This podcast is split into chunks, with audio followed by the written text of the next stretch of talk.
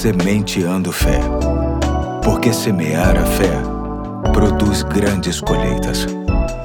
Olá, aqui é o Pastor Eduardo. Hoje é sexta-feira, dia 6 de maio de 2022, e quero chamar sua atenção para mais um episódio da série Cristo é Suficiente, que tem como texto básico Colossenses 3:11, que conforme a tradução da Bíblia a mensagem diz assim: palavras como judeu e não judeu, religioso e sem religião, ter passado por ritual ou não, bárbaro e estrangeiro, escravo e livre não significam nada. Agora, tudo é definido por Cristo tudo está incluído em Cristo. Este texto nos remete àquilo que a teologia chama de suficiência de Cristo, ou seja, que em Jesus temos tudo o que precisamos para a nossa jornada nesta vida. Hoje quero pensar na suficiência de Cristo pela sua simples presença.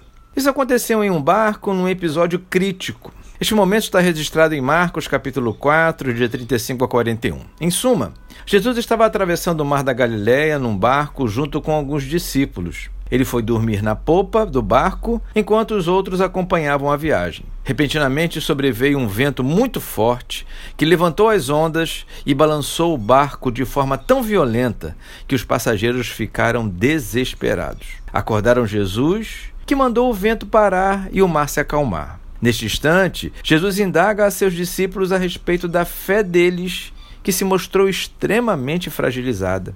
Entre outras palavras, Jesus disse àquelas pessoas, assim como nos diz hoje, que quando ele está no barco ou na vida, este ou esta pode até atravessar uma forte tempestade, porém jamais vai naufragar. A simples presença dele é suficiente para garantir a viagem, mesmo que ele esteja dormindo e mesmo que a viagem seja turbulenta. Ativo ou passivamente, a presença de Jesus sempre será suficiente para que os propósitos de Deus se cumpram. A bem da verdade, é possível entender com certa naturalidade a aflição das pessoas no barco. O vento era muito forte e as ondas muito altas. E assim também acontece conosco nesse tempo. Existem ventos potentes e ondas grandiosas que nos sobrevêm periodicamente. Só que nada é mais forte do que Jesus. A tranquilidade com que ele lida com a tempestade no texto em referência revela o quanto